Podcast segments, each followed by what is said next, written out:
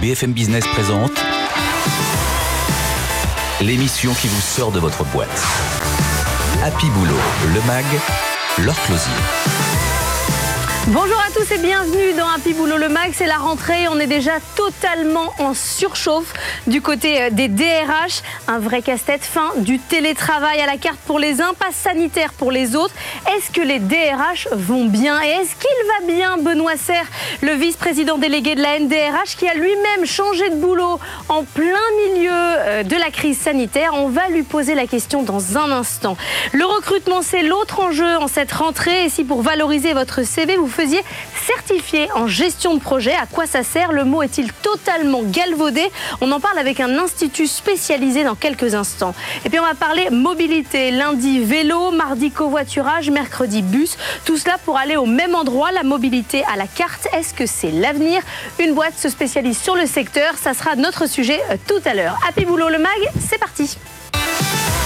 BFM Business, Happy Boulot, le MAG, l'exécutif de la semaine. Et notre exécutif de la semaine pour cette semaine de rentrée, c'est Benoît Serre, vice-président délégué de la NDRH et DRH de L'Oréal France. Bonjour. Bonjour. Quelle rentrée, Benoît, pour euh, l'ensemble des salariés pour les DRH. Plus de jours de télétravail définis pour les salariés de bureau. Un pass sanitaire pour ceux qui reçoivent du public. La rentrée de septembre des DRH, ça ressemble à un casse-tête où finalement on est habitué à des situations compliquées? Alors, malheureusement, depuis un an et demi, on est assez habitué à l'instabilité. Parce que si vous vous souvenez de la, la rentrée de septembre dernier, c'était pareil. On pensait qu'on repartait et puis paf, on s'est pris un, un, nouveau confinement en octobre. Donc c'est vrai que on a eu un peu plus de temps pour s'organiser. Mais maintenant, on rentre dans une nouvelle phase, je dirais, de la société du travail et de la pandémie, et c'est ça qu'il faut organiser maintenant. Donc pour nos cadres qui nous intéressent euh, ici à BFM Business, l'enjeu c'est de réussir à les faire revenir au travail, leur vendre le fait que l'entreprise c'est intéressant quand on y va. Est-ce que c'est facile? Alors contrairement à ce qu'on avait pu croire en juin-juillet, la difficulté c'est pas tellement les, les, faire revenir, c'est euh, les inscrire dans un cadre organisé. Si je prends l'exemple du télétravail, depuis un an et demi, il est piloté par l'État, en fait. C'est le pouvoir public qui dit trois jours, deux jours, cinq jours.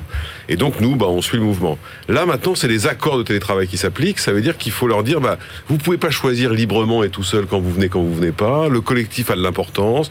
On doit s'organiser. Vous devez demander l'autorisation dans certains accords. Vous devez prévenir avant, huit jours avant, dix jours avant, quinze jours avant dans d'autres. Donc, c'est plus l'espèce d'open bar qu'on a construit. C'est ça le plus compliqué, plus que de faire revenir, en fait. Sauf que là, parfois, c'est pas très bien vécu. On le vit comme une défiance. Ça fait un an et demi que je m'organise comme je veux, personne ne m'a rien dit, et maintenant vous voulez mettre des règles. C'est vrai que c'est difficile pour certains parce qu'ils disent soit cet élément de défiance ou d'autres. Vous avez bien vu que la liberté du travail que vous m'avez laissé pendant un an et demi un peu contraint et forcé, finalement, j'ai pas été moins productif, j'ai bien travaillé, et ce qui est souvent euh, tout à fait exact.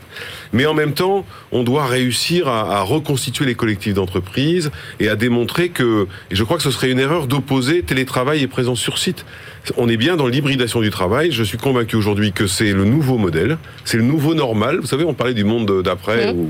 Eh ben, c'est à peu près le nouveau normal, c'est l'hybridation. Aujourd'hui, c'est plus pensable d'imaginer qu'on va revenir en 100% présentiel. Ça veut dire quand même qu'il faut avoir envie de retourner au bureau. Il faut euh, que ça ait une plus-value, que ça apporte quelque chose oui. par rapport à être chez soi. Voilà, et ça, ça, ça signifie deux choses. La première, c'est que vous ne devez pas avoir de distorsion de management entre la manière dont je suis managé quand je suis à distance, c'est-à-dire plutôt dans la confiance, et puis la manière je suis managé quand je suis là, c'est-à-dire plutôt dans le contrôle. Donc il va falloir faire modifier et rééquilibrer. Ça, c'est le management.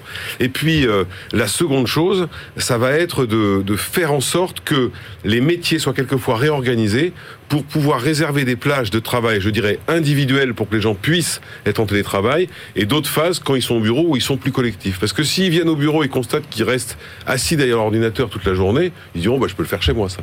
Donc c'est vraiment une remise en cause du schéma d'organisation des métiers. C'est ça qui est assez intéressant et qui est sans doute le plus lourd pour les DRH dans les mois qui viennent. Est-ce que c'est aussi une remise à plat de l'organisation du travail sur le plan des horaires? Parce que on voit des salariés qui s'organisaient tels qu'ils le voulaient, qui posaient des RTT ou en télétravail, en tout cas qui bossaient complètement en gestion de, projet. Est-ce que les 35 heures, c'est encore un sens Ou c'est le prochain dossier? Alors, moi, je pense que c'est un dossier qu'il faudra adresser un jour au niveau législatif ou de la négociation peu importe. Parce que si effectivement vous avez demain 50% de la société du travail en France qui est partiellement en télétravail, parce qu'on voit que le nombre de métiers accessibles au télétravail augmente, donc ça va monter. qu'est-ce que ça signifie euh, de pointer, on pointe pas chez soi?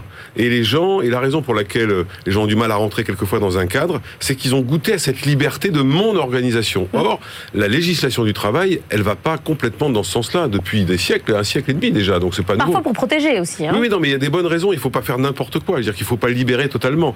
Mais il faut comprendre que le système de 35 heures, je pointe heure à heure, a de moins en moins de, pertinence. Ce qui a de la pertinence, c'est ce qu'on appelle les forfaits jours. Et, là, les forfaits jours, c'est un modèle qui repose totalement sur la confiance. C'est-à-dire que les gens ont une activité à faire, ils ont un certain nombre de jours de travail dans l'année et ils s'organisent à peu près comme ils veulent. Donc il faudra trouver les bons garde-fous pour pas qu'il y ait d'excès d'un côté et en même temps euh, assouplir un peu. Donc pour répondre à la question, est-ce que les 35 heures ont encore un sens? Je, je crois pas, non. C'est quoi la, la différence entre la confiance et l'autonomie euh, totale? Comment on arrive à mettre le bon curseur? Mais ce qui est difficile, c'est que si on est dans l'autonomie totale, à un moment, on va s'intéresser plus qu'aux résultats que les gens produisent Mm. et pas tellement à la manière dont ils le font. Or, le, le management, c'est quand même aussi s'intéresser à la manière dont les gens le font. Parce que si les gens produisent, mais à la fin sont littéralement épuisés, c'est une erreur de management. Donc, il va falloir trouver l'équilibre entre faire confiance, avoir des points de contrôle, parce qu'il ne s'agit pas de faire disparaître le contrôle, mais en revanche, il va falloir alléger ce qu'on appelle euh, le reporting. Tous les, tous les salariés se plaignent en permanence de ça, même les plus jeunes d'ailleurs. J'ai rencontré des jeunes dans une école de commerce, ils se plaignaient déjà du reporting, alors qu'ils n'avaient pas commencé à bosser. Donc c'est vrai que la, la couleur, mais ça, ça vient des... Il n'y a pas encore eu de feedback. bon, Non, il n'y a pas encore eu de feedback, mais voilà. Donc ça, c'est ça. Ça, c'est la confiance. L'autre confiance, c'est une confiance dans les deux sens. Vous avez cité le mot de feedback.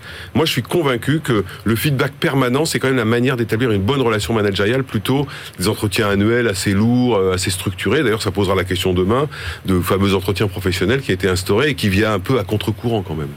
Vous parlez euh, de la fin de la culture du résultat. Pourtant, euh, c'est exactement ce qui s'est passé pendant euh, cette année et demie. Il n'y a que le résultat qui compte. On dit ça tout le temps dans l'entreprise. Oui. En fait, non, vous dites non. Alors non, moi je, je- d'abord on ne dit pas tout le temps.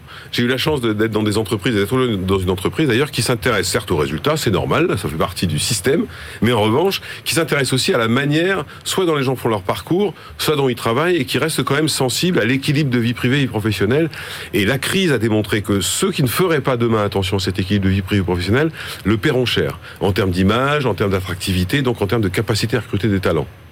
On écoute euh, les DRH, euh, on vous voit partout sur les plateaux télé. Désormais, euh, vous représentez la profession avec Audrey Richard. Est-ce que vous avez l'impression que ça change, que le DRH prend... Mais dites-le moi sincèrement, est-ce que vraiment le DRH prend une nouvelle place aujourd'hui dans le monde du travail? Alors sincèrement, je pense que oui. Pas tellement parce qu'on fait on les répond aux invitations des, des médias avec Audrey, mais parce que, vous savez, le, quand le premier confinement a été décrété, les DG sont retournés vers leur DRH en disant maintenant on fait quoi Mm. Certains ont même découvert qu'ils avaient un DRH d'une certaine manière. Je crois que la dimension humaine des entreprises, elle s'est révélée de manière incroyable pendant cette pandémie. Alors tout ça, est-ce que ça va durer dans le temps? C'est la question. Je pense que ça durera à deux titres. D'abord parce que la dimension humaine a- a- a- est apparue dans l'entreprise beaucoup plus forte qu'on ne l'avait imaginé. Et la deuxième chose, c'est si les DRH aussi changent de posture. Pour certains d'entre eux, c'est pas que des techniciens ou des pros du dialogue social. C'est des gens qui construisent et qui participent de la stratégie de l'entreprise. Donc ils doivent avoir, et beaucoup en ont, euh, une bonne connaissance du business. Euh, C'est pas parce que vous êtes DRH, vous vous intéressez pas au business. Vous n'êtes pas une structure de, de dépenses. Vous êtes une structure d'enrichissement, vous êtes une structure de recrutement, euh, de mettre les bonnes personnes au bon endroit. Et puis souvent, vous gérez la masse salariale qui, dans les entreprises de services, constitue le plus gros budget. Donc je crois que c'est un mélange des deux. À la fois une plus forte prise de conscience de la dimension humaine des entreprises pour les faire réussir, et de l'autre, la posture du DRH qui doit changer. C'est-à-dire on job n'est pas qu'on une fonction support, on fait partie de la stratégie. Pas Exactement. Ça, je suis convaincu de ça. Vous savez, il y a énormément de fusions, acquisitions, tout ça qui se, qui se fracassent sur la dimension humaine. Tous les, les- les indicateurs économiques étaient au vert, financiers, tout allait bien, production. prend pas. Et ça prend pas. Ça prend pas pour des raisons humaines. Donc, ça veut dire que le DRH, il a certes un métier technique, il peut être un métier support. C'est surtout un élément essentiel de la stratégie de l'entreprise. Au-delà de faire euh, le tour de tous les médias, vous avez changé de boulot, euh, vous aussi, Oui, euh, pendant cette crise sanitaire. Vous êtes euh, passé de chez BCG à L'Oréal. Euh, L'Oréal, culture d'entreprise euh, très forte. On s'intègre facilement. L'Oréal, c'est une culture très forte, c'est une entreprise très connue et c'est une marque très lourde dans le bon sens du terme. Donc c'est sûr que vous arrivez dans cet euh, univers-là, c'est un univers qui est codé, mais globalement assez accueillant, et donc vous arrivez à peu près à comprendre comment ça se passe. C'est vrai que vous rencontrez des gens euh, qui ont des, des années et des années de L'Oréal derrière eux. euh, mais j'ai jamais eu de difficulté à, à, entrer en contact. Et il vous explique comment ça marche. Après, il y a certainement plein de codes que j'ai pas encore captés. Peut-être que la chance que j'ai eue, c'est que quand euh, les différentes entreprises dans lesquelles j'ai travaillé étaient toujours marquées par deux choses une culture très forte et des gens qui avaient des carrières très longues. Donc peut-être que j'ai pris un petit peu l'habitude de travailler avec ce type de personnes. Mais vous avez le temps de travailler avec ces gens puisque vous êtes partout? Oui, bah oui, oui, j'ai des journées bien remplies. Euh, J'assure d'abord ma fonction chez L'Oréal, puis ma fonction à la NDRH et enfin ma fonction de porte-parole des DRH pour euh, pour euh, pour les médias. Et je pense que c'est un bon équilibre. Et puis vous savez, quand je rencontre des gens dans les médias ou dans d'autres colloques ou qu'on m'invite, ça me nourrit moi dans ma réflexion de DRH et j'ose imaginer que L'Oréal en bénéficie à la sortie. Donc c'est un bon équilibre. Est-ce que Jean-Claude Legrand euh, vous envoie euh, des textos en permanence pour vous féliciter ou le contraire? Est-ce qu'il vous fait des feedbacks? Oui, il fait des feedbacks. Il dit que c'est important. Il l'a dit euh, récemment. Il dit que c'est important quand même que on puisse expliquer, notamment ce que L'Oréal fait. Vous savez, le programme vie privée professionnelle qui s'appelait Share and Care, je crois qu'il était venu vous en parler. Il est extrêmement important. Il est mondial. Il était assez novateur à l'époque où il est sorti, et donc maintenant on le continue. Donc j'ai pas de difficulté. Et si un jour il a un problème avec ça, je suis sûr qu'il saura me le dire directement. Il passera peut-être par moi. Ah, voilà. Merci beaucoup Benoît Serre d'être venu nous voir dans Happy Boulot. Le MAG, on va continuer à parler de cette rentrée si mouvementée. L'enjeu, c'est aussi le recrutement et on en parle dans un instant. BFM Business, Happy Boulot, le MAG. Better Together. Le recrutement, c'est l'enjeu de la reprise. 45% des projets d'embauche des entreprises françaises conduisent à une difficulté de recrutement. La construction, la santé, l'aide à domicile et bien d'autres. On cherche en France 2,7 millions de personnes à embaucher. En face, un taux de chômage qui baisse, mais qui est toujours à 8%. Alors, on ne va pas régler ici en quelques minutes le problème structurel français, mais chercher une solution, la formation. Et parmi elles, la question de la gestion de projet. Peut-être que vous dites que c'est du marketing. Eh bien, pas tant que ça. On est avec Keren Deron bonjour. Bonjour. Vous êtes responsable Europe de PMI, Project Management Institute, un institut dédié à la, au management de projet. Savoir gérer un projet, aujourd'hui, c'est une compétence clé. Absolument. La gestion de projet se trouve dans tout ce que nous faisions aujourd'hui. Euh, déjà, plus jeune âge, quand on range les chambres euh, pour un enfant, il gère un projet. Euh, aujourd'hui, eh ben, si on parle de Paris et Notre-Dame, c'est un projet aussi.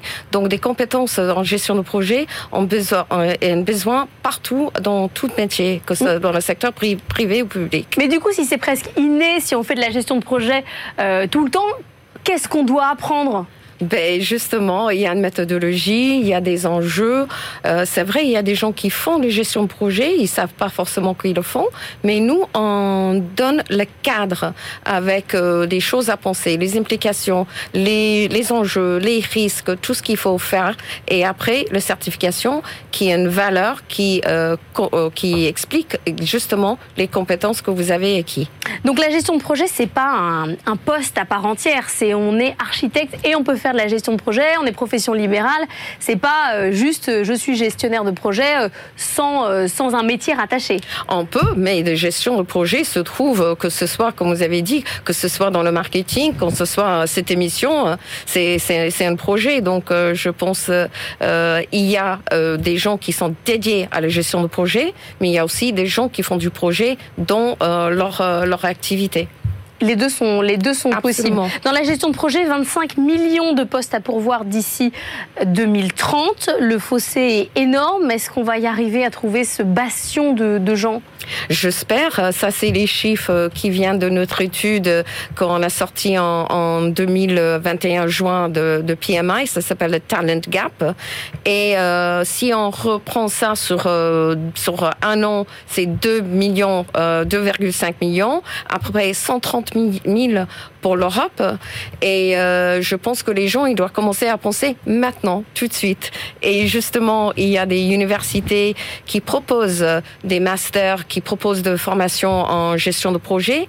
Mais euh, malheureusement, ils sortent avec je veux pas dire malheureusement, mais ils sortent avec le master, mais ils n'ont pas une certification en gestion de projet. Ils rentrent dans le monde du travail et ils trouvent vite fait qu'ils n'ont pas cette certification qui leur permet d'avoir des postes intéressants dans la société. Donc je pense qu'aujourd'hui, les universités qui sont pionniers et qui ont compris que la gestion de projet et les certifications de gestion de projet fait partie de, de, de la formation peut avoir des postes beaucoup plus intéressants en sortant et les entreprises aussi. Ce qui veut dire que pour vous, c'est une compétence qui va être demandée à tous, comme anglais, Excel, PowerPoint, gestion de projet, il faudra tous l'avoir. Absolument, et nos demandes explosent cette année. Après le, le crise, que ce soit peut-être lié à, à l'ESG, à la pandémie, parce qu'il y a des gens qui se retrouvent à se reconvertir ou des sociétés, des entreprises qui doivent se transformer, parce qu'on entend beaucoup ce mot transformation.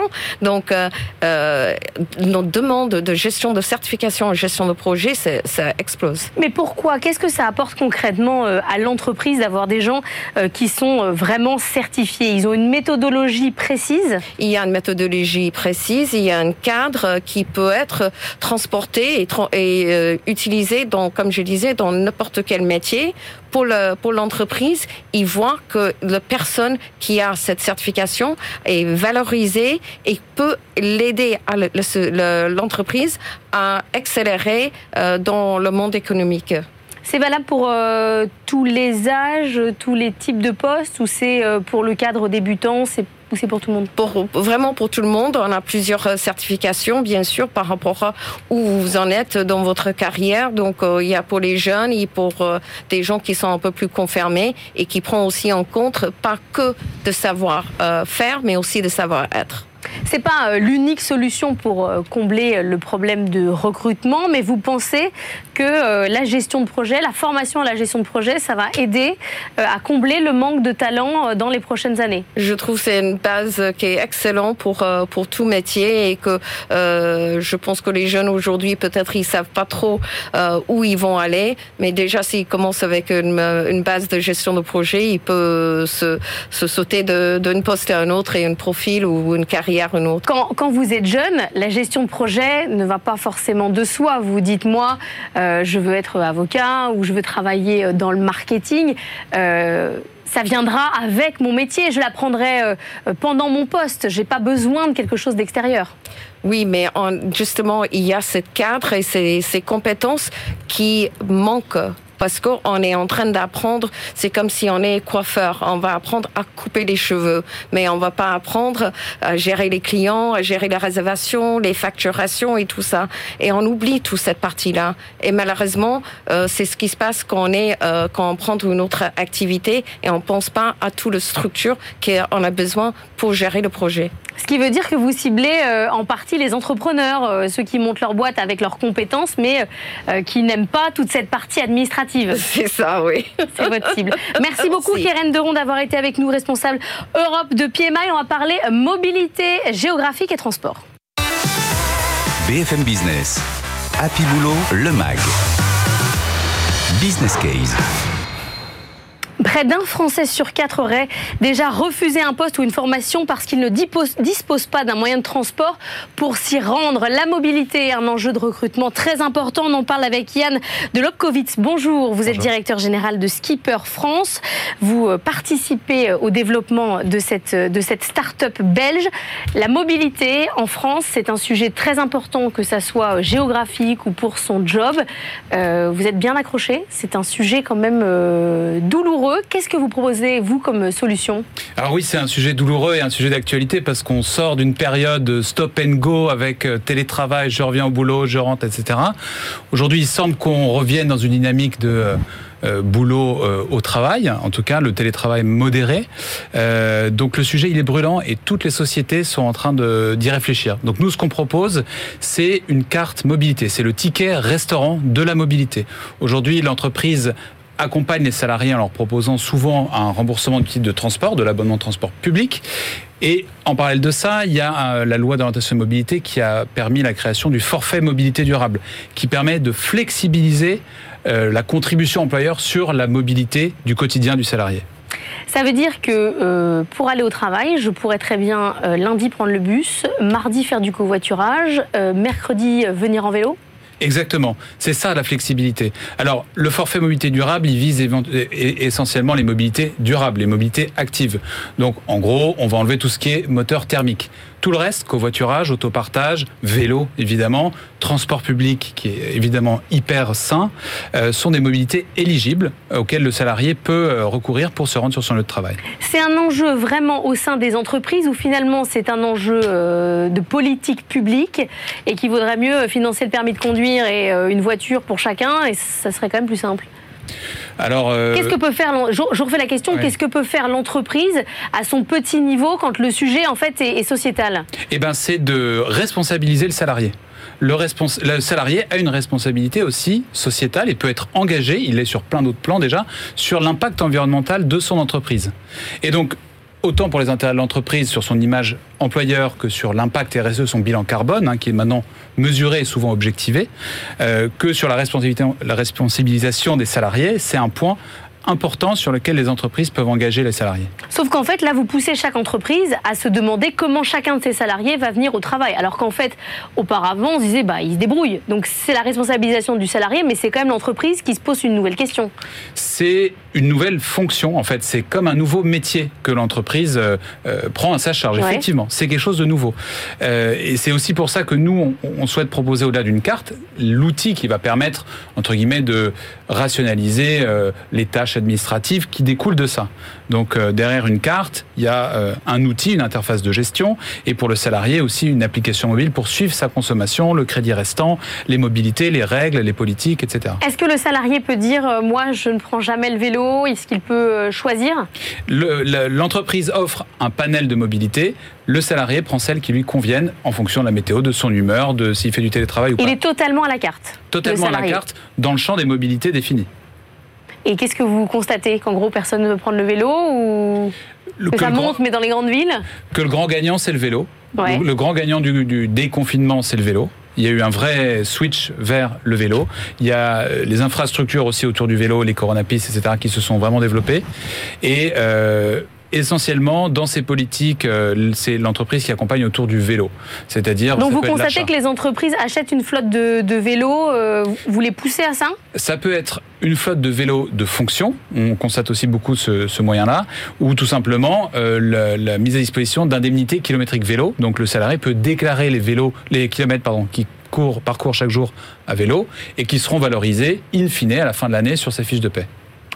Qu'est-ce que vous avez constaté globalement euh, sur l'emploi? Euh, on disait euh, un Français sur quatre aurait refusé un emploi parce qu'il ne peut justement pas s'y rendre. Ça change quelque chose? On parle plutôt ici de mobilité. Quand c'est loin, c'est loin. Hein. Voilà, on parle plutôt de mobilité courte distance, mobilité euh, urbaine ou périurbaine. Alors euh, sur les longues distances, non, ça change pas essentiellement. C'est le télétravail qui est un, vrai levier euh, pour ça, évidemment.